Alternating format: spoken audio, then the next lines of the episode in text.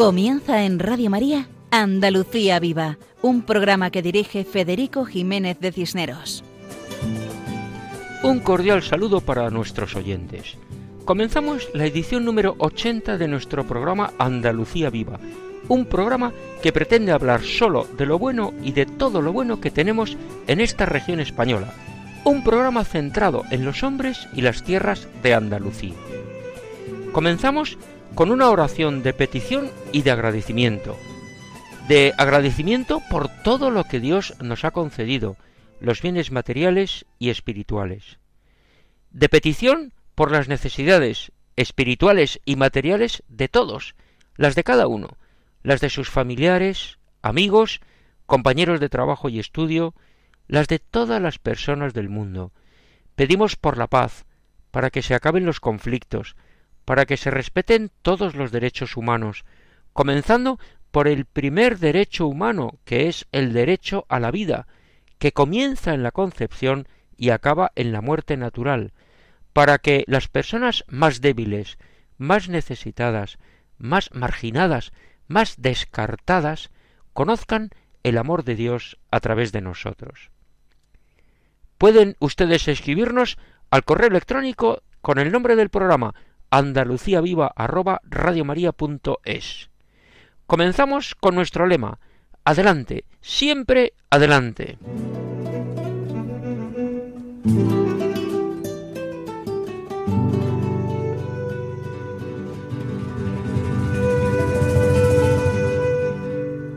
Y precisamente comentábamos en el programa anterior que nuestro lema coincidía con el lema de Santa Carmen Sayés, una santa española nacida en Vic, provincia de Tarragona, que en el siglo XIX dedicó su vida a ayudar a la mujer.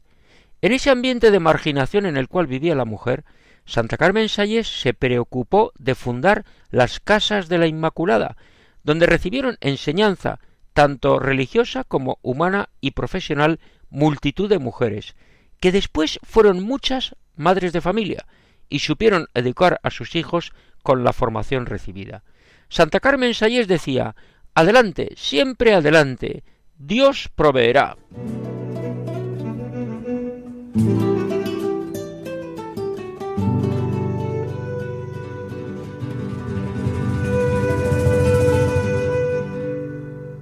Y en ese mismo programa anterior nos quedamos sin tiempo para escuchar las canciones que nos hicieron llegar desde el grupo Tierra de Bendición, vinculado a las concepcionistas misioneras de la enseñanza.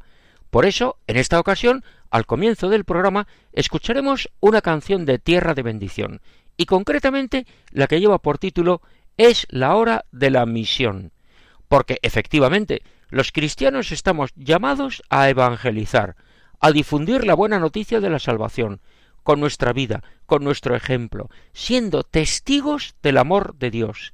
Siempre es la hora de la misión, pues ahora también es la hora de la misión. Escuchamos la canción que lleva este mismo título. Es la hora de la misión. Centinela del mañana, alza la voz,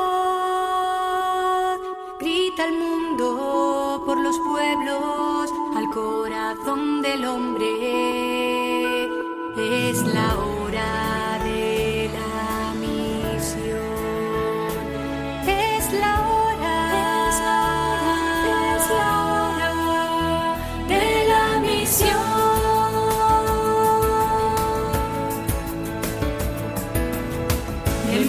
sin miedo a caminar, de ponerse alegres a trabajar, de tener dispuesto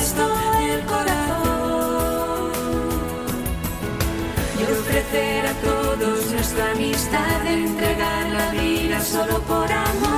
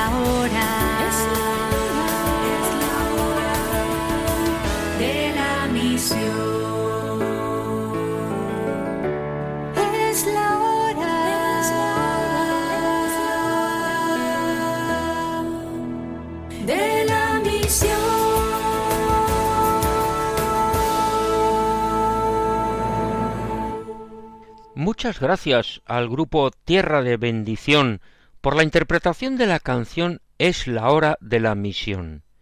Ciertamente es el momento. Tenemos un ejemplo maravilloso precisamente en Santa Teresa de Jesús, cuya fiesta fue hace poco. Y esta canción que hemos escuchado nos introduce a la sección Creo, por eso hablo. Escuchamos ahora a Carmen Mari Pérez Rivero. Adelante. Creo, por eso hablo. Lo que te digo al oído, háblalo desde las azoteas, dice el Señor. Sí, estamos en tiempo de alzar la voz, de contar, de decir lo que nos alienta y nos da la vida. Apoyados en la humildad, que es la verdad, debemos lucir sin vanidad aquello que el Señor tiene a bien regalarnos para el bien de todos, porque todo es gracia.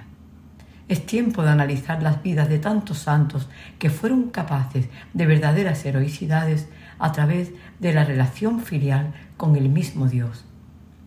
La constatación de tantos hechos acaecidos alrededor de los santos nos debe llevar a abordar la verdad de la palabra de Dios que nos enseña. Cielo y tierra pasarán, mas mi palabra no pasará. El que sigue mi palabra hará cosas más grandes que yo. Y no es grande que esté recordando hoy a Santa Teresa de Jesús, mística del siglo XVI, que en la oración y la acción hizo de su vida un gran portento. Su obra ha trascendido a la distancia y al tiempo, incluso a los que no profesan nuestra fe. Sus escritos emanan una armonía y una sabiduría que viene de la relación y, presencia de Dios en todos sus actos. Santa Teresa de Jesús vivía de su interior, de lo que no veía con los ojos. De ahí alimentaba su alma. Quería terminar de estar aquí en la tierra, aspiraba, estaba segura de que la vida que esperaba era cierta. Ella había vivido momentos de cielo. Sus éxtasis la elevaban de la tierra y experimentaba un estado de gozo que la llevaban a querer terminar su vida para saborear la total unión para siempre con el Señor. Como nos muestra en su poema Vivo sin vivir en mí. Vivo sin vivir en mí y tan alta vida espero que muero porque no muero. Vivo ya fuera de mí después que muero de amor, porque vivo en el Señor que me quiso para sí. Cuando el corazón le di, puso en mí este letrero, que muero porque no muero. Esta divina prisión del amor en que yo vivo ha hecho a Dios mi cautivo y libre mi corazón, y causa en mí tal pasión ver a Dios mi prisionero, que muero porque no muero. Ay, qué larga es esta vida, qué duros estos destierros, esta cárcel, estos hierros en que el alma está metida. Solo esperar la salida me causa dolor tan fiero que muero porque no muero. Ay, qué vida tan amarga donde se goza el Señor, porque si es dulce el amor, no lo es la esperanza larga. Quíteme, Dios, esta carga, más pesada que el acero, que muero porque no muero. Solo con la confianza vivo de que he de morir, porque muriendo el vivir me asegura mi esperanza. Muerte, del vivir se alcanza, no te tardes, que te espero, que muero, porque no muero. Mira que el amor es fuerte, vida, no me seas molesta, mira que solo me resta para ganarte, perderte. Venga ya la dulce muerte, el morir venga ligero, que muero, porque no muero aquella vida de arriba, que es la vida verdadera, hasta que esta vida muera, no se goza estando viva. Muerte, no me seas esquiva, viva muriendo primero, que muero porque no muero. Vida, ¿qué puedo yo darte, darle a mi Dios que vive en mí, si no es el perderte a ti para merecer ganarte? Quiero muriendo alcanzarle, pues tanto a mi amado quiero que muero porque no muero. Lo que te digo al oído, háblalo desde las azoteas, dice el Señor. Como hemos escuchado, lo que te digo al oído, háblalo desde las azoteas, dice el Señor. Muchas gracias a Carmen Mari Pérez Rivero por su evocación de Santa Teresa de Ávila, Santa Teresa de Jesús.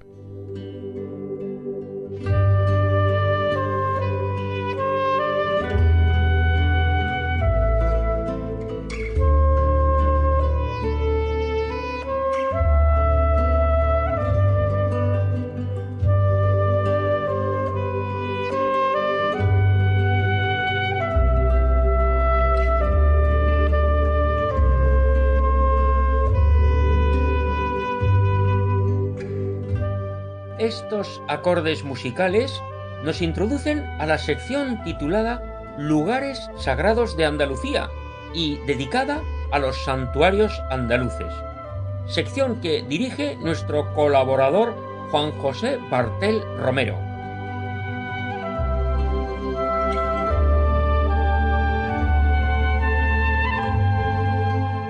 Hola amigos de Radio María. Según la tradición, San Lucas nació en Antioquía de familia pagana y fue médico de profesión. Después de su conversión a la fe de Cristo, fue compañero del apóstol San Pablo y en su libro del Evangelio expuso ordenadamente todo lo que hizo y enseñó Jesús.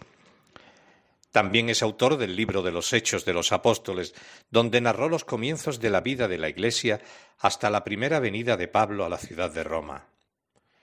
Un santo de tanta importancia tiene un templo del cual hablaremos ahora.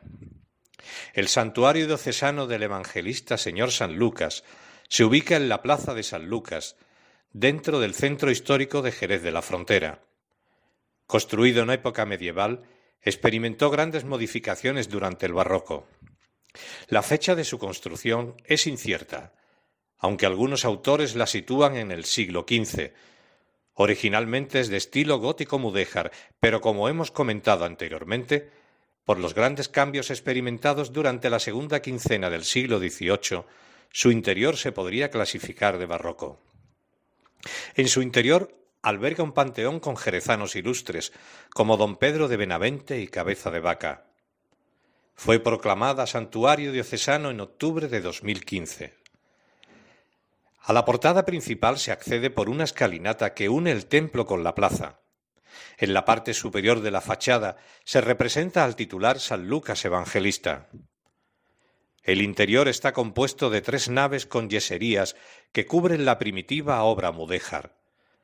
El retablo mayor es obra de Francisco López y está presidido por una imagen de la Virgen de Guadalupe donada al templo por Alfonso XI y que le acompañó en la batalla del Salado. Esto se debe a que, según algunos códices, de una imagen de la Virgen de Guadalupe fue autor el propio San Lucas en el siglo I, estando la imagen con el evangelista en el momento de su muerte, en Acaya. El altar mayor posee unos frescos del siglo XVIII y destacan las capillas de Santa Ana en la cabecera de la iglesia, que conserva los rasgos claramente mudéjares, y la capilla de ánimas, de estilo gótico, que posee un retablo que es obra de Francisco Camacho de Mendoza. La iglesia es sede canónica de la Real, antigua y fervorosa Hermandad y Cofradía de Nazarenos de nuestro Padre Jesús de la Salud en sus tres caídas, Santísimo Cristo de la Salud, María Santísima de los Dolores y Nuestra Señora de Guadalupe, que procesiona en Jerez de la Frontera el miércoles santo. Procesiona con tres pasos, el primero de los pasos representa a Jesús en el momento de su tercera caída con la cruz a cuestas y camino del monte Calvario. Jesús se apoya en el suelo con su mano derecha.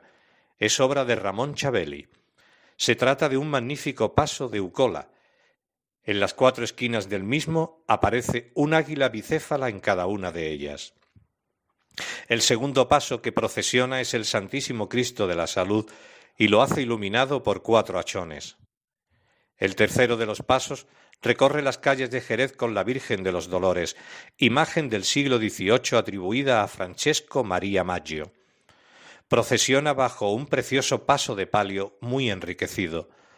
Son destacables los dos ángeles de marfil que aparecen en el manto de la Virgen. Y hasta aquí nuestro humilde homenaje al santuario de San Lucas en Jerez de la Frontera. Hasta el próximo programa, si Dios quiere amigos de Radio María. Muchas gracias a Juan José Bartel por su explicación del santuario de San Lucas en Jerez de la Frontera, en el centro de tan hermosa ciudad andaluza. Y es que San Lucas es un evangelista que se hace muy querido, porque es quien cuenta la infancia de Jesús. Y la lectura, la contemplación, la meditación de su Evangelio nos acerca a Dios de una manera especial, porque vemos lo humilde y sencillo que es el Señor. Y esta contemplación nos hace ser agradecidos, porque dar gracias es muy humano y muy cristiano. Ser agradecidos es algo maravilloso. Seamos agradecidos, como nos dice la canción de Tierra de Bendición que vamos a escuchar seguidamente.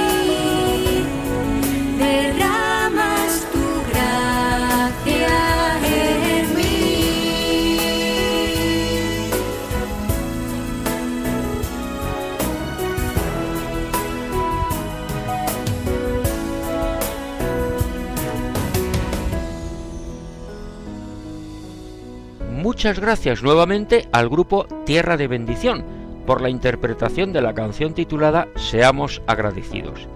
Y esta canción nos sirve para acercarnos a Sevilla, donde ha tenido lugar una procesión extraordinaria, con una imagen de gran devoción popular, la Virgen de las Mercedes del barrio del Tiro de Línea. Nos lo cuenta Álvaro Alonso Andrade, que ha tenido el privilegio de acompañar a la imagen en su traslado a la catedral. Adelante, Álvaro. Un saludo cordial para todos los oyentes. Efectivamente, hace unos días hemos vivido la salida extraordinaria de la imagen de Nuestra Señora de las Mercedes Coronada en la ciudad de Sevilla. Imagen que pertenece a la Hermandad de Santa Genoveva, una hermandad que se fundó en el año 1956 y cuyo nombre completo es Hermandad y Cofradía de Nazarenos del Santísimo Sacramento, Nuestro Padre Jesús cautivo en el abandono de sus discípulos, Nuestra Señora de las Mercedes Coronada y San Juan Evangelista la tercera palabra, Inmaculada Milagrosa y Santa Genoveva. Esta cofradía se encuentra en el barrio del Tiro de Línea, un barrio que toma su nombre de la proximidad de la antigua fábrica de artillería, y en esa zona comenzaron a edificarse viviendas hace aproximadamente un siglo. En la ciudad de Sevilla, la Hermandad de Santa Genoveva es muy querida, y se le tiene bastante devoción a su titular, la imagen de Jesús cautivo. La hermandad tiene alrededor de 4.500 hermanos, y en Semana Santa suelen salir en torno a 1.300 nazarenos, que realizan su estación de penitencia a la Santa Iglesia Catedral el lunes santo. Este pasado 30 de septiembre y 1 de octubre se han vivido unos momentos muy especiales para la hermandad, ya que se ha celebrado una procesión extraordinaria en la cual se conmemoraba el 50 aniversario de la imposición de la corona a Nuestra Señora de las Mercedes y el 25 aniversario de la coronación canónica de la imagen. Todo el barrio se ha llenado de adornos conmemorativos para la Virgen, mostrando así la devoción que el tiro de línea le tiene a su imagen. El viernes 30 de septiembre, la Virgen de las Mercedes fue llevada en su paso procesional hasta la catedral. El recorrido duró toda la tarde, unas siete horas aproximadamente. El sábado 1 de octubre, a las 11 de la mañana, se celebró una misa en la catedral presidida por Monseñor Juan José Asenjo, arzobispo emérito de la Archidiócesis de Sevilla. Y alrededor de las 5 de la tarde, la hermandad realizó el traslado de regreso a su barrio del Tiro de Línea, un recorrido en los cuales se dieron momentos inolvidables que serán recordados siempre, ya que regresó por el barrio de San Bernardo, recorrido que nunca se había hecho, también se vieron momentos especiales en el propio barrio del tiro de línea, ya que se acercó a muchas calles donde sus vecinos la esperaban, la recibieron con cariño y rezaron ante ella. Hablando personalmente de lo vivido estos dos días, puedo decir como hermano de la hermandad que han sido dos días muy emocionantes tanto para mí como para la hermandad. Este tipo de salidas ayudan a incrementar la fe y así intentar tener una relación más estrecha con Dios y su bendita Madre. Todo lo vivido al final son momentos que nunca se van de la retina.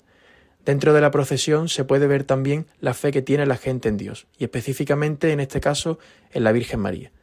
Algo que me sorprendió es la cantidad de personas mayores que acudían a ver a la Virgen, personas que tenían problemas de movilidad debido a su edad, pero que estaban ahí presentes para contemplar la Virgen, e incluso personas mayores del propio barrio que se encontraban despiertas a altas horas de la noche, asomadas a sus balcones, esperando que pasase la Virgen por debajo de sus casas.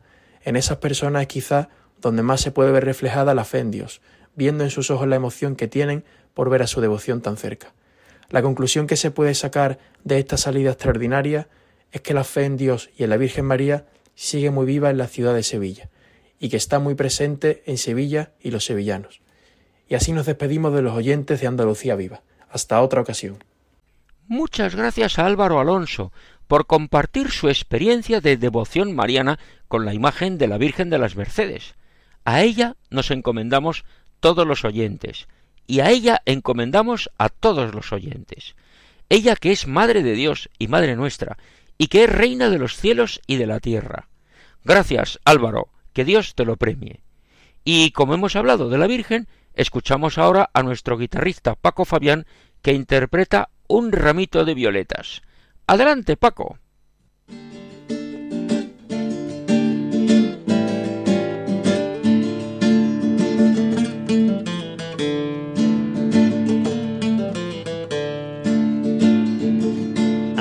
Amigos de Radio María, muy buenas noches. La entrañable canción que os ofrezco para este programa me emociona siempre que la escucho o la canto, porque me parece que nos da una gran lección de cariño auténtico y escondido de una persona enamorada. Se trata del tema Un ramito de violetas, grabado por Cecilia en 1974 y que está basado en un cuento que la propia autora comenzó a escribir siendo adolescente. Seguro que todos la recordamos con nostalgia. Aquí os la dedico ahora.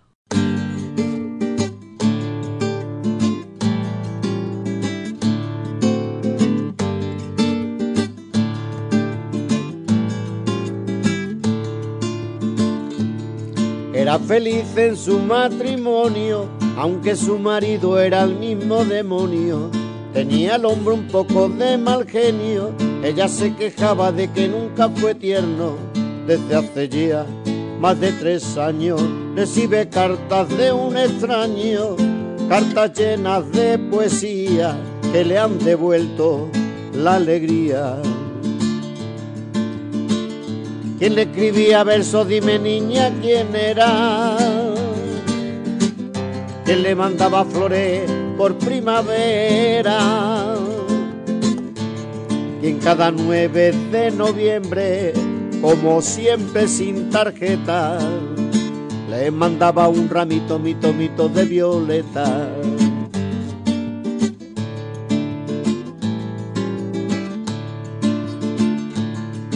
Veces sueña y se imagina cómo será aquel que tanto la estima Sería un hombre más bien de pelo cano, sonrisa abierta y ternura en las manos. No sabe quién sufre en silencio, quién puede ser su amor secreto y vive así de día en día con la ilusión de ser querida. ¿Quién le escribía versos? Dime niña, ¿quién era? ¿Quién le mandaba flores por primavera. Y en cada 9 de noviembre, como siempre sin tarjeta, le mandaba un ramito, mito, mito de violeta.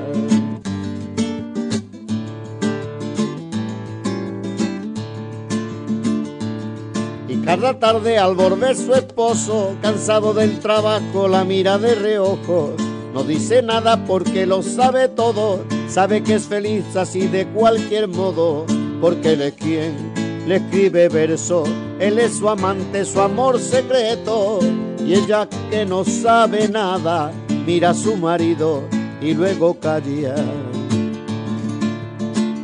Que le escribía verso, dime niña quién era que le mandaba flores por primavera. En cada 9 de noviembre, como siempre sin tarjeta, le mandaba un ramito, mito, mito de violeta. La raira, la raira, la raira, raira, raira, la raira, la raira, la raira, raira, raira. Muchas gracias a Paco Fabián por la interpretación de Un ramito de violetas, una canción que, como decías al principio, expresa muy bien el cariño escondido de una persona enamorada. La persona enamorada expresa con obras su amor, con obras llenas de delicadeza, de entrega. Y de Sevilla pasamos a Jaén. La Virgen de la Cabeza es la patrona de la diócesis de Jaén, conocido como el Santo Reino. Hace poco, nuestro colaborador Juan José Bartel explicó el santuario en la sección dedicada a los lugares sagrados de Andalucía. Y ahora, María Dolores Ocaña, delegada de Medios de Comunicación Social de la Diócesis de Jaén, nos cuenta la preciosa historia de esta imagen de la Virgen de la Cabeza y el acontecimiento de estos días en que la trasladan a la capital para facilitar su veneración. Escuchamos a Lola Ocaña. Adelante. Entre todas las advocaciones marianas en la diócesis de Jaén existe una que es meta de jiennense anhelo, como reza su himno, Nuestra Señora de la Cabeza. María Santísima de la Cabeza, patrona de la diócesis del Santo Reino, es, desde hace casi 800 años, la Madre Amantísima a la que los hijos de la tierra de Jaén recurren para pedir su intercesión o agradecer su favor. Y es que, según cuenta la tradición, la noche del 11 al 12 de agosto de 1227, un pastor de Colomera, llamado Juan Alonso de Rivas, pastaba sus ovejas en Sierra Morena, cerca de la cumbre del Cabezo. Aquel pastor, entrado en años, sufría una parálisis en el brazo izquierdo. Llamaron su atención unas luces y el tañer de una campana en lo alto del cerro del Cabezo, y la curiosidad del pastor le hizo acercarse a aquel sonido de campana, y para su sorpresa, en el hueco formado por dos grandes bloques de granito se hallaba una imagen pequeña de la Virgen de la Cabeza. Ante aquella visión, el pastor se arrodilló. La Santísima Virgen le expresó su deseo de que le construyeran un santuario en aquel lugar, enviándolo a la ciudad para que transmitiera el mensaje. Mas el pobre pastor pensó que el pueblo no le creería, por ello, la Virgen le curó el brazo aquejado de parálisis. Al bajar a la ciudad, narrar el suceso y mostrar su milagrosa sanación, la ciudad de Andújar le construyó el templo a su Virgen. Desde ese hecho prodigioso, el favor de esta imagen se extendió entre los jiennenses y aquella pequeña ermita que se levantó para custodiar la pequeña imagen medieval fue recibiendo a lo largo de los siglos la visita de miles de jiennenses, de padres a hijos, de abuelos a nietos, generación tras generación, han caminado hasta el punto más alto de Sierra Morena para encontrarse con María, venerarla y pedir su intercesión ante su Hijo. La Virgen de la Cabeza celebra dos grandes fiestas a lo largo del año. La que rememora su encuentro con el pastor Juan de Rivas, que se denomina la Noche de la Aparición, y la otra es su romería, que reúne a miles de romeros el último fin de semana de abril y que es considerada la romería más antigua de España y que aparece mencionada en el libro Los trabajos de Persiles y Segismunda de Miguel de Cervantes, una obra que data del año 1617. Si hay una imagen que toca el corazón de los que suben a venerar a la Santísima Virgen de la Cabeza, son las calzadas, los últimos tramos empedrados y empinados que te llevan hasta las plantas de la Virgen, y en las que son muchos los que de rodillas, descalzos o con niños en los brazos suben estos tramos en agradecimiento o petición de causas imposibles. La morenita, como se la conoce cariñosamente por el pequeño tamaño de su imagen, databa de la época medieval. El modelo original, de 35 centímetros de estatura y tallado en cedro, se ajustaba perfectamente a la Teotocos o Madre de Dios, muy generalizada en el románico y gótico. Esa imagen, venerada por tantas generaciones durante siglos, en la guerra civil y tras el asedio del santuario, el capitán Cortés decidió esconderla para protegerla y resguardarla. Quienes contemplaron ese acontecimiento relatan que Cortés cargó con la talla bendita y que no tardó mucho en regresar tras resguardarla bajo tierra. Lo que ocurrió con esta talla original es todo un misterio, porque nunca se ha encontrado, y al concluir la contienda hubo de hacerse una nueva imagen.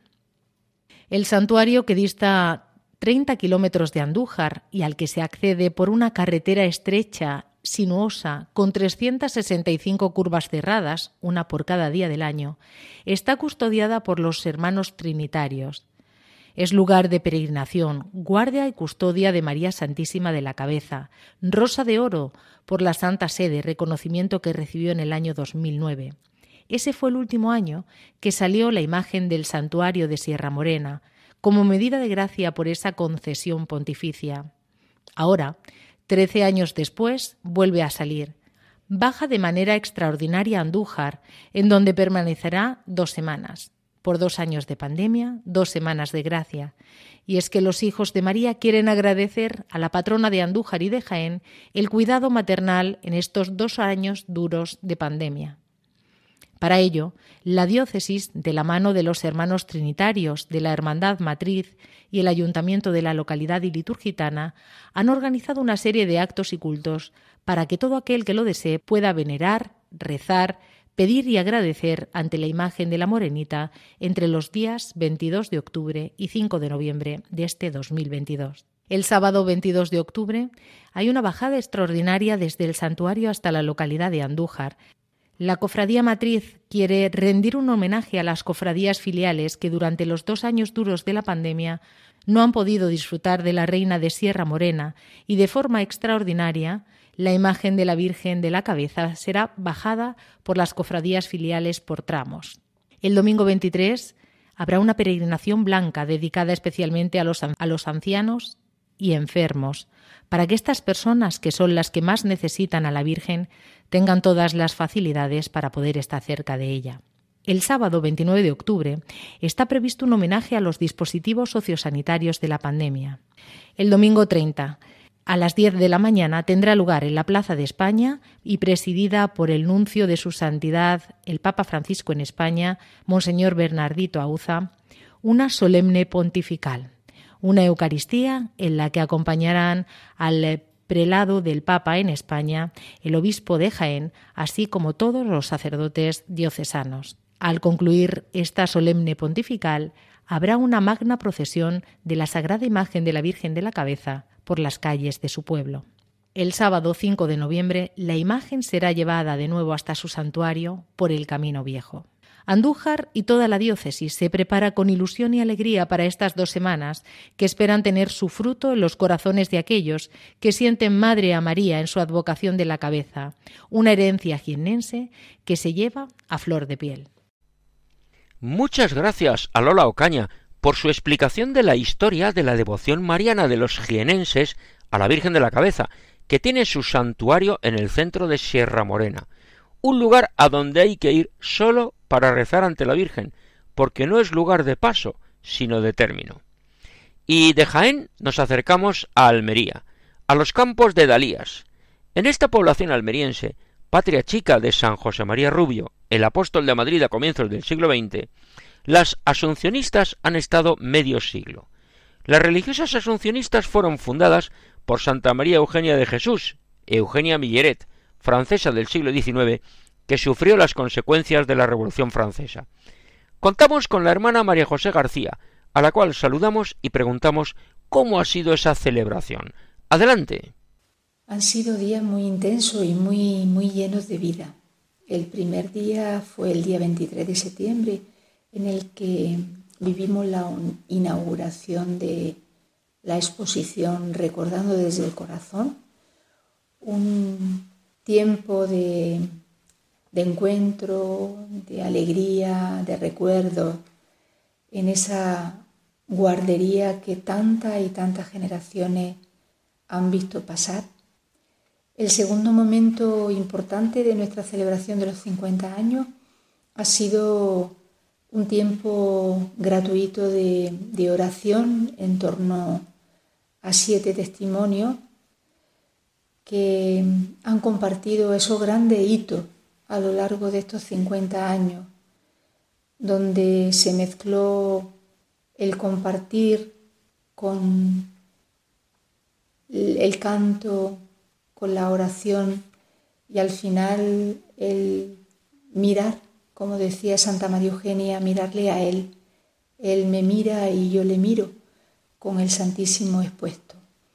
Un tiempo también emotivo y lleno de, de, Él, que al final es el centro de lo que celebramos.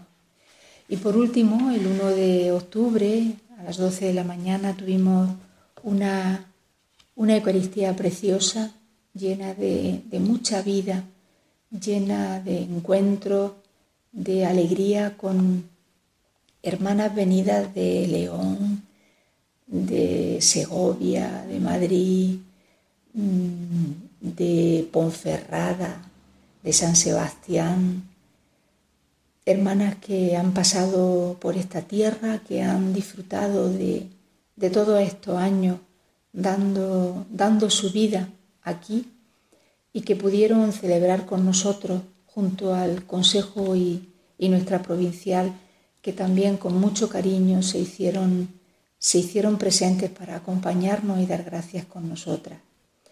Fue realmente una explosión de gozo y de alegría ya finalizando la Eucaristía con, con esa gloria de Dios que caracteriza nuestro ser, ese, la tierra no es un lugar de, de destierro, sino un lugar de gloria para Dios.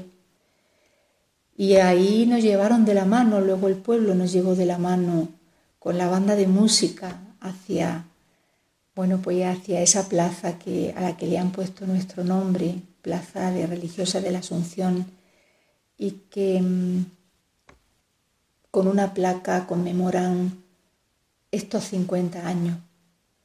Gracias infinita al, al ayuntamiento por haber, por haber acogido la propuesta del pueblo.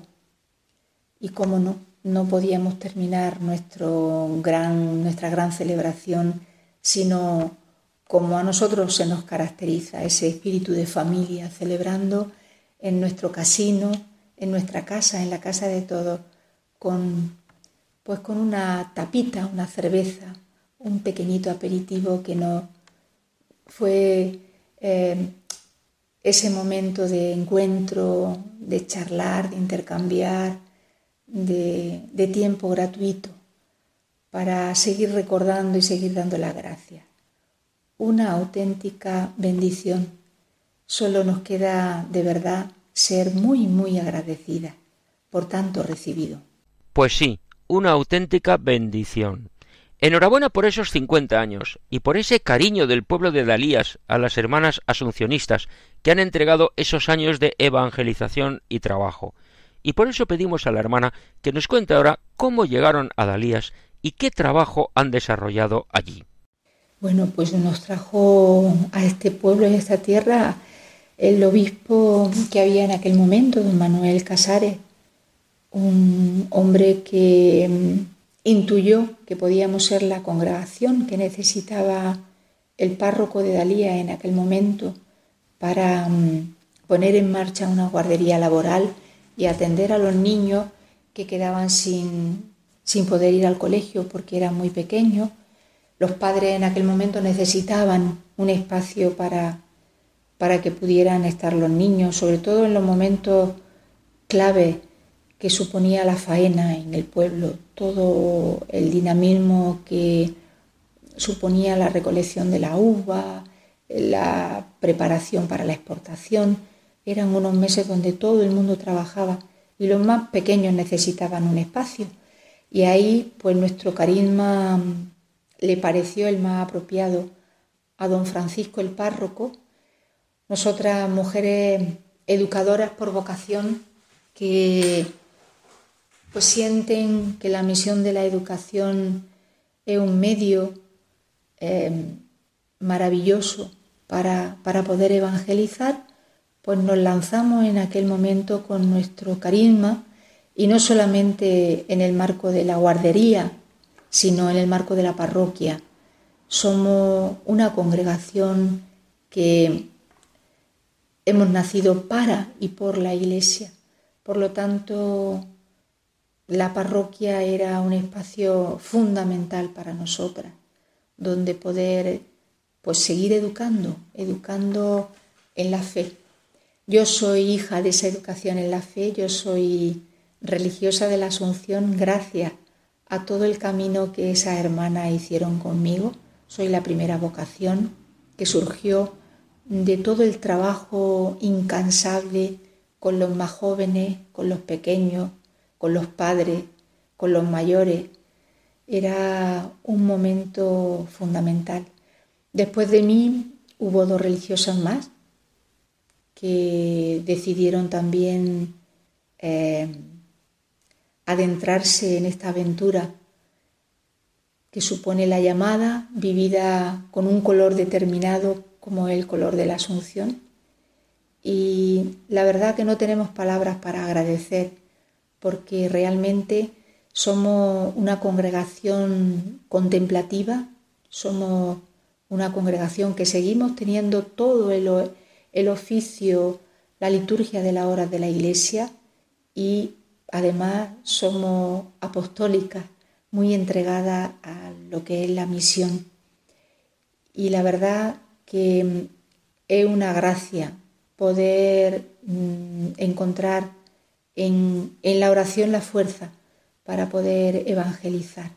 Ahora mismo ya no tenemos la guardería en el, en el pueblo, se cerró por motivos diversos y bueno, pues nos tuvimos que que reinventar desde, bueno, situarnos de otra manera en la parroquia y también, como no, mm, intentando, llegar a los más pequeños y a, y a los adolescentes, que tan difícil resulta hoy.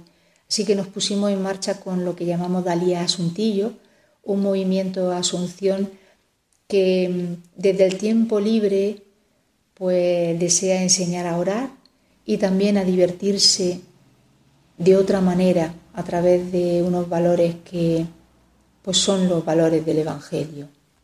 Ciertamente ha hablado de la educación como medio fundamental para la evangelización. Educación reglada y también de tiempo libre. Y todo ese carisma arranca de la fundadora de esa congregación, de María Eugenia Milleret, mujer valiente y decidida.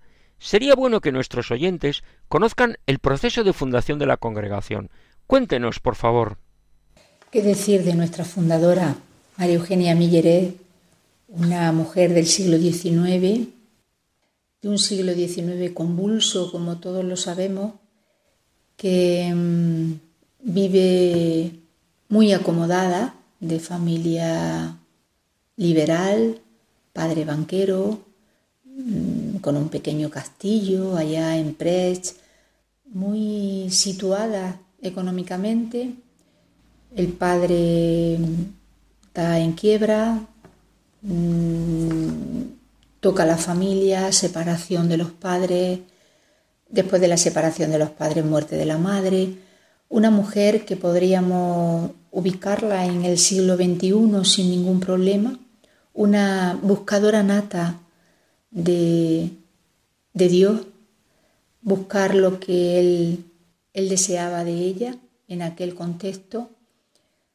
rompe con la manera de concebir a la mujer, ella quiere otra mujer diferente a la de ser un mero florero que adorna y acompaña al marido y inquieta, sigue buscando, va a las conferencias cuaresmales de, Notre Dame en París y allá la luz se le, se le enciende a través del padre Lacordaire, un gran orador de aquella época, y ese mar agitado del que ella hablaba, que vivía por dentro, pues empieza a serenarse y encuentra a un sacerdote con valor que le propone pues fundar una congregación.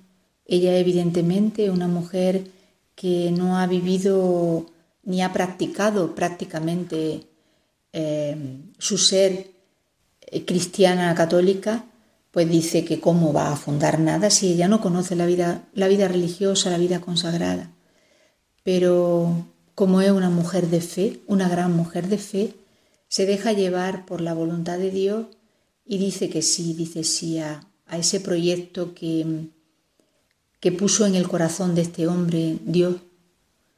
Y a partir de ahí, un 30 de abril de 1839, la Asunción se abre camino entre alegría y, tristeza, entre mm, momentos de no saber hacia dónde caminar y otros momentos en los que Dios la coge de la mano y, le dice adelante.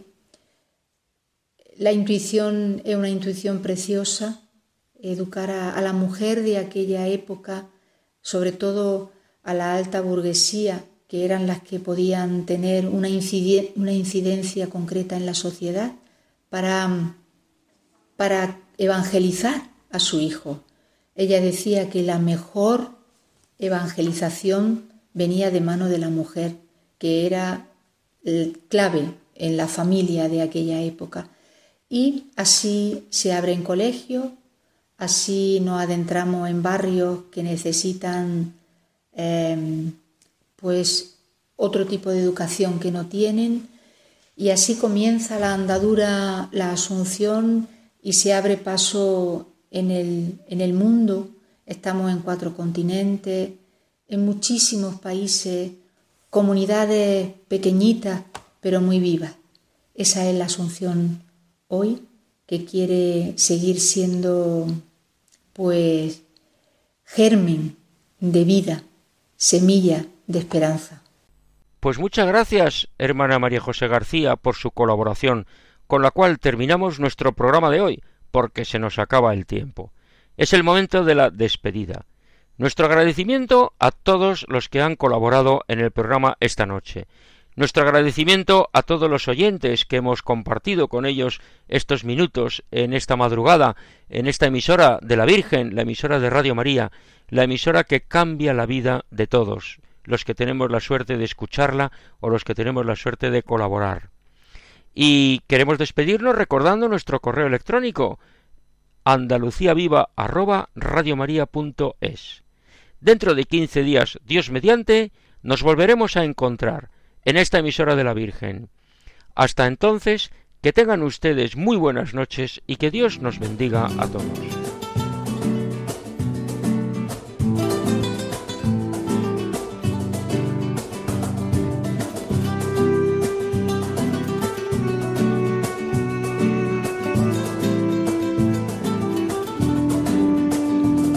Han escuchado en Radio María Andalucía Viva un programa dirigido por Federico Jiménez de Cisneros.